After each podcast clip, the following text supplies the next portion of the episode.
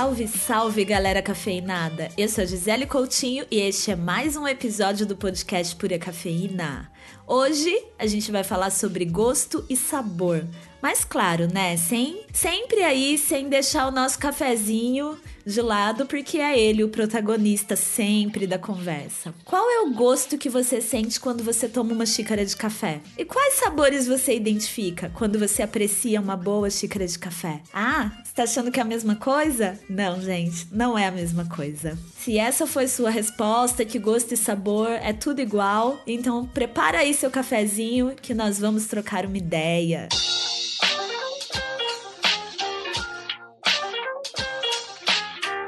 Antes de começar o papo de hoje, eu quero agradecer muito, muito, muito todo o carinho que eu tô recebendo do fundo do meu coração, gente. Eu não achava aí que o efeito desse podcast ia ser causado tão rápido. Eu tô recebendo e-mails, mensagens pelo WhatsApp, tem gente trocando ideia aí na rua, mensagens pelo Instagram, tem gente que vem aqui na lojinha comprar café e sempre falando aí que anda compartilhando os episódios do podcast Pura Cafeína com os amigos, com a família que tá adorando, pedindo mais. Então eu tô muito feliz, eu, a galera toda da Voz Ativa Produções também, nós estamos mega felizes mesmo. Então, super obrigada. E é isso, né? Continuem ouvindo aí, espalhem pra fortalecer. Lá. Sabe quando você compra aquele pacote de café que vem assim com aquele descritivo sobre o sensorial e que você vai sentir que parece mais uma poesia escrita na embalagem? Pois é, gente. Eu vou até pegar uns exemplos aqui para vocês entenderem sobre o que eu estou falando. Olha só a descrição desse café, porque eu sou uma super colecionadora aí de pacotinhos. Eu ganho alguns e eu guardo porque as embalagens são tão bonitas. Esse aqui, por exemplo, é, é uma cafeteria e torrefação incrível lá da Colômbia, chamada Catación Pública. É, eu ganhei esse café da Luísa, uma queridona aí, virou amiga, né, Luísa Baltazar, e ela me deu esse café. E olha que descrição mais legal sobre o perfil sensorial. Ele fala que é um café fino e delicado, com baixa acidez e notas que lembram mel. Legal, né? Simples e eu acho que vocês entenderam. Tem uma outra embalagem aqui que também tem uma descrição que eu acho muito eficiente. Eu não sei se tem a data, tem. A data da torra desse café, que eu guardo, obviamente, a embalagem vazia, é 27 de novembro de 2014. Faz um tempo, né? Mas é um pacotinho lindo do Moca Clube, clube de assinaturas lá de Curitiba. Salve, Hugo! Hugo Rocco e Rafa lá do Moca Clube, sempre fazendo um trabalho excepcional e a embalagem fala assim: tem todas as informações sobre o café, de onde vem, notas do clube. Café com aroma doce e intenso no paladar se destaca pelo equilíbrio entre doçura, lembrando frutas vermelhas, e sua acidez marcante, finalização licorosa e agradável. Também dá para entender um pouco aí o que eles quiseram dizer sobre esse café. Eu tenho uma outra embalagem aqui eu não vou contar de onde é, tá? Mas é, é, é, é nacional. Uh, agora vocês vão realmente entender sobre o que eu quero falar hoje nesse episódio. Então, tem todas as informações sobre o café e depois fala assim: café encorpado, com doçura elevada e sabor caramelo. Acidez complexa, com percepção de ácido cítrico, fosfórico e málico. Entre parênteses, suave. Nota-se ainda sabor umami, em especial quando frio. Gente, alguns erros aí, né? Café encorpado? Bom, ele pode ter um corpo leve, um corpo mais alto, enfim, tudo bem, né? É, eu acho que a pessoa quis dizer que o café tem um corpo intenso. Ok. Corpo é sensação tátil. Não tem nada a ver com concentração da bebida, tá? Se é um expresso, se é uma prensa francesa, se é um coado, se é uma cafeteira italiana que você vai preparar o café, não importa. Agora, a acidez é sobre o que a gente vai falar hoje. Quando a gente fala de acidez, a gente tá falando do gosto básico azedo. Calma que eu já vou explicar o que é gosto. Mas sentir em um só café a acidez cítrica, fosfórica e málica, cara, surreal isso, gente, sério. eu não conheço ninguém que consiga sentir tudo isso no mesmo café. E nota-se ainda sabor umami. Umami não é sabor, umami é gosto. Parece até uma, uma pegadinha nesse pacote de café, mas pode ser realmente falta de informação e mostra um pouco a responsabilidade quando a gente vende café do que a gente vai informar informar para o consumidor final nessa embalagem. Tá? Então eu vou deixar aqui os pacotinhos de lado e vou começar a explicar para vocês sobre gosto. Vamos lá. Bom, então vamos começar do básico e essencial. O que é gosto? Como saber se um café realmente é doce, que a gente fala, né? Ah, esse café é muito doce, tem uma doçura assim assado. Ah, esse café aqui, ele tem mais acidez. Se você não sabe o que é gosto, como que você vai conseguir identificar isso tudo? Ué, Gisele, mas café tem gosto de café e pronto, não é? Bom, gente, isso é um modo de falar, né? Estamos em 2019, por enquanto temos aí o seguinte gostos. O que é classificado como gosto no mundo: doce, amargo, azedo, salgado e umami. Já já eu vou falar mais sobre umami. Calma se você nunca ouviu falar sobre ele. Os gostos são identificados pelo sentido do paladar. Então, a língua, ela tem várias regiões com receptores gustativos. Sabe aquele desenho da língua que a gente aprendeu na escola, falando que cada região você sente um gosto? Pelo amor, Esqueça isso. Isso não é verdade. Professores e professoras, por favor, parem de ensinar assim, por favor. Como diz e ensina a nossa gloriosa cientista, neurocientista Fabiana Carvalho, que estuda cérebro, mas sabe muito de café, nós temos um curso juntas que é o Construindo Sabores e a gente aborda muito isso. E essa informação aqui, por exemplo, tá lá na apostila. Quem já fez o curso Construindo Sabores comigo e com a Fabi, pode olhar que tá lá lá, gente, falando um pouco mais sobre o que é gosto. A Fabi sempre fala que o cientista, ela descreve, né, na apostila, que o cientista alemão, o David, o cientista alemão que descreveu em 1901 as regiões da língua, ele teve sua pesquisa mal interpretada. Então, ele mapeou as regiões sensíveis ao gosto. Ponto. Mas o seu estudo foi distorcido, o que originou aquela falsa crença do mapa da língua, né? Um mito do mapa da língua, que é uma crença de que cada região mapeada por ele seria sensível a apenas um gosto. Não, gente, são regiões sensíveis, mais sensíveis ao gosto. Então, portanto, você precisa da sua língua para identificar um gosto, né? Quando o alimento entra em contato com a língua, os receptores presentes na papila gustativa, eles identificam o gosto desse alimento que você está comendo, que você está digerindo ali. É, essa informação, ela vai para onde? Para o cérebro, gente, para o nosso HD né? E ali é que tudo isso vai ser interpretado. O cérebro, esta grande máquina.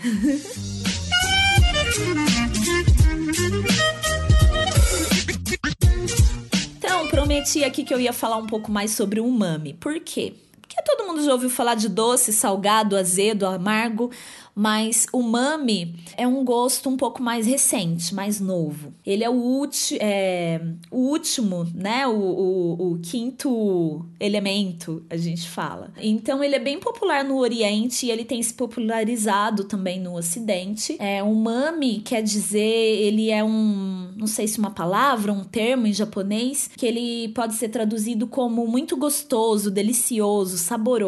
O umami ele foi descoberto em 1908 pelo químico japonês Kikunai Ikeda, mas é, ele só foi reconhecido mesmo pela comunidade científica em 2000 e só depois ainda que os receptores específicos das papilas gustativas foram identificados. Dando aí todos esses gostos que eu falei para vocês, é amargo, doce, azedo, salgado e umami. A gente vai fazer uma brincadeira agora. Então eu vou dar aqui ó, um segundinho. Procure aí um alimento qualquer na sua casa. Pode ser um pedacinho de pão, você já vai saber o que é, né? Você já vai. É, um alimento que com certeza você já sabe o sabor que aquilo ali tem, né? O gosto que aquilo ali tem. Tanto gosto quanto sabor. É disso que a gente tá falando aqui hoje. Então pega aí, pode ser uma bala, gente, pode ser um chiclete, pode ser um pedaço de fruta. Pega.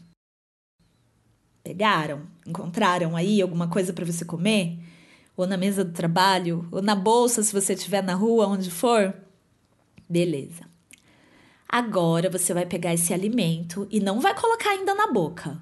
Vou pedir um favor para você. Tape bem o seu nariz. Então, com uma mão, tampa bem aí o seu nariz. Agora, com o nariz tampado, sem destampar o nariz, coloca o alimento na boca. Mastiga e ainda com o nariz fechado, pensa aí. Ou conversa com alguém do lado e fala que, que gosto você está sentindo. Você está sentindo doce, doce e azedo, amargo, salgado e doce. Depende aí os gostos que tem o alimento, que eu não sei o que você está comendo, né? Legal. Agora destape o nariz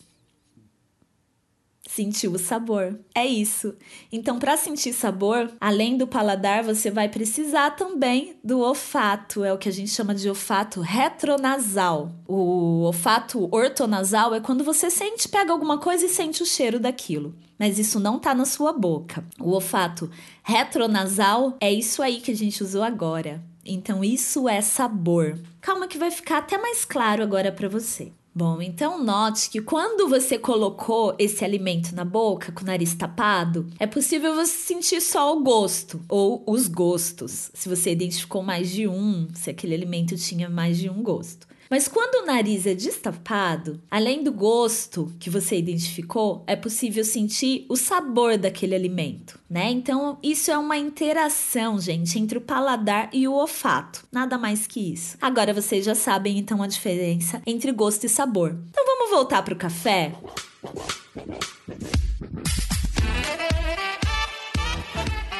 Sabor, ele é a soma dos gostos com os aromas, a textura, a temperatura, né? O sabor é uma interpretação que o nosso cérebro faz de todas essas sensações aí ao mesmo tempo. Vocês lembram como é tomar café quando você tá muito gripado ou com uma crise de rinite, sinusite, parece que o café fica mais amargo. Mesmo aquele café com uma super qualidade que você compra sempre, parece que você não sente tanto a doçura e a acidez desse café quando você tá com gripe.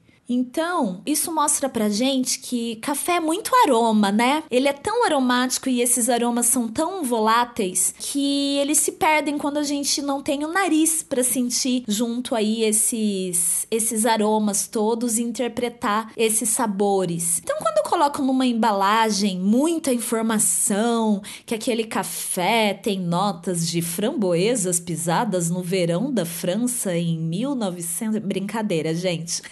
Mas mas quando eu coloco detalhes demais, eu acho que isso acaba dificultando um pouco a vida de quem vai consumir aquele café. É claro que alguns cafés, eles têm notas sensoriais muito evidentes. Então, eu já vendi, por exemplo, uma vez há alguns anos um café torrado pela Wolf Café, né, pelo Hugo, e era um café produzido no Caparaó pelos Protásios, uma família produtora de vários produtores de cafés incríveis na região do Caparaó, no Espírito Santo. E esse café ele tinha uma nota muito evidente de pitanga. Quem conhece pitanga sentia o aroma daquele café e sentia o sabor dele também e conseguia identificar que ele lembrava pitanga. Isso não quer dizer que tem pitanga ali no meio, tá, gente? Nem, nem quando o café lembra chocolate, nem quando ele lembra cereais, ou mel, ou caramelo. É, são aromas é, e sabores é, que você vai sentir por conta do beneficiamento desse café, o processamento dele, o solo, a terra, o clima. Mas a gente vai falar sobre isso muitas vezes por aqui. Então, esse amargor todo de quando você toma café e você tá com uma gripe ou com uma crise alérgica é um impacto causado pela ausência de cheiro na percepção do sabor. Isso ocorre porque o nosso olfato ele recebe os estímulos vindo dos aromas dos alimentos, tá? Então, uh, você nota aí como que é essencial sentir cheiro para sentir sabor. Então é isso. Eu, eu espero que quando você for preparar um café, ou se você tá aí tomando um cafezinho agora, você primeiro tente perceber daqui para frente os gostos básicos primeiro, né? O que você sente ali de gosto básico nesse café, se ele tem mais acidez. A acidez é o azedinho, tá, gente? O azedo, o gosto azedo. Se você sente acidez, se você tá sentindo um amargor, se esse amargor é muito forte, muito intenso, né? Esse amargor que você tá sentindo nesse café, se você sente uma doçura é, aí você vai indo para a parte do sabor. Essa doçura desse gosto básico lembra mais mel ou é uma doçura que lembra um caramelo, uma coisa mais pesada ou um açúcar mascavo? É, esse azedinho, ele lembra mais um limão, uma laranja ou é um azedinho de uma fruta vermelha? Se você sabe que o café que você gosta é um café mais doce, ou se você sabe que o café que você gosta, ele é mais ácido, ou então se você escolhe um café que você goste mais do frutado, ou se você gosta de um café mais fechado, mais chocolate e mais que lembra mais castanhas, por exemplo, já é, gente, uma coisa incrível. Porque assim você consegue comprar, escolher melhor o que você gosta. Porque o que eu quero é que você identifique o que você gosta antes de escolher seu cafezinho. Quando eu falo para vocês que a soma do gosto com os aromas, a textura e a temperatura é, é isso que é o sabor, quando eu falo em textura, não tem como eu não lembrar de uma coisa que eu gosto muito e de uma amiga que vai fechar esse programa hoje hoje, que é a Tereza, minha rainha da pasta de amendoim. a Tereza, assim como eu, uma pequena empreendedora que faz um trabalho grandioso, né? Tereza da pasta de amendoim da Tereza. E ela trabalha muito, ela brinca muito com essa história das texturas e dos sabores diferentes. Tem pastas que ela mistura ali, a base é sempre amendoim, mas ela mistura ali um amendoim em pedacinhos e aí ele fica crocante. Pasta que leva canela ou que leva chocolate. E eu acho que é uma arte você conseguir harmonizar sabores é, diferentes e texturas diferentes, é, mesmo em coisas às vezes comuns do nosso dia a dia. Então, T, você que fecha hoje o programa, um beijo, galera. Até o próximo podcast Pura Cafeína. Se tiverem aí interesse em cursos, cafés, eventos, acessa lá puracafeína.com.br. Me marca aí no seu Instagram, arroba puracafeína com dois Fs. E a nós. Um beijo, Tereza.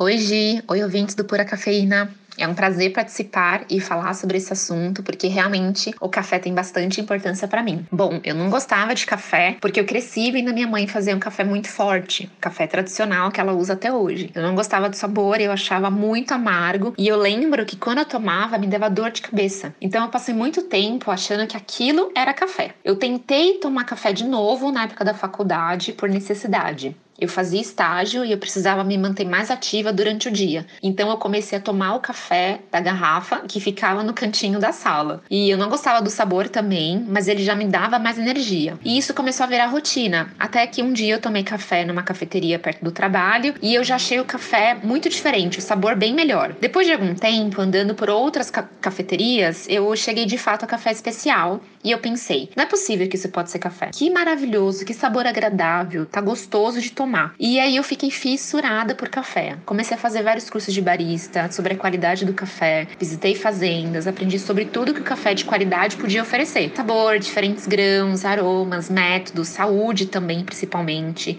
utensílios, receitas, etc. Eu gostei tanto que eu falava para todo mundo desse novo café que eu tinha achado. E então eu decidi que a forma mais fácil de fazer isso, de espalhar essa novidade, era abrir uma cafeteria. E esse é um plano bem especial na minha vida. E a pasta de amendoim, como a Gi comentou, entrou para ajudar a financiar esse sonho, que depois virou outra paixão e que agora é uma empresa, que é a pasta de amendoim da Teresa. Com tudo isso, eu posso dizer que o café para mim é tudo, é inspiração, sonho, porque ele está presente em tudo que eu faço e ele me ajuda a realizar tudo que eu quero, inclusive a passar pelos perrengues. Coincidentemente, eu tô lendo um livro chamado Sonho do Café, que conta sobre a história da Ilha Café, e tem um trecho que resume exatamente o sentimento que eu tenho so sobre o café. Ele diz assim: Nós tomamos café nas ocasiões que nos envolvem emotiva ou socialmente, para estimular a concentração ou a criatividade, para marcar uma amizade ou coroar um novo encontro, para nos consolar em relação a um fracasso ou celebrar uma vitória. É um amigo que encontramos em todos os momentos importantes da nossa vida, quando precisamos trabalhar ou estudar, dirigir ou criar, encontrar uma pessoa especial, refletir. E justamente como um amigo, o café também é especial porque está ligado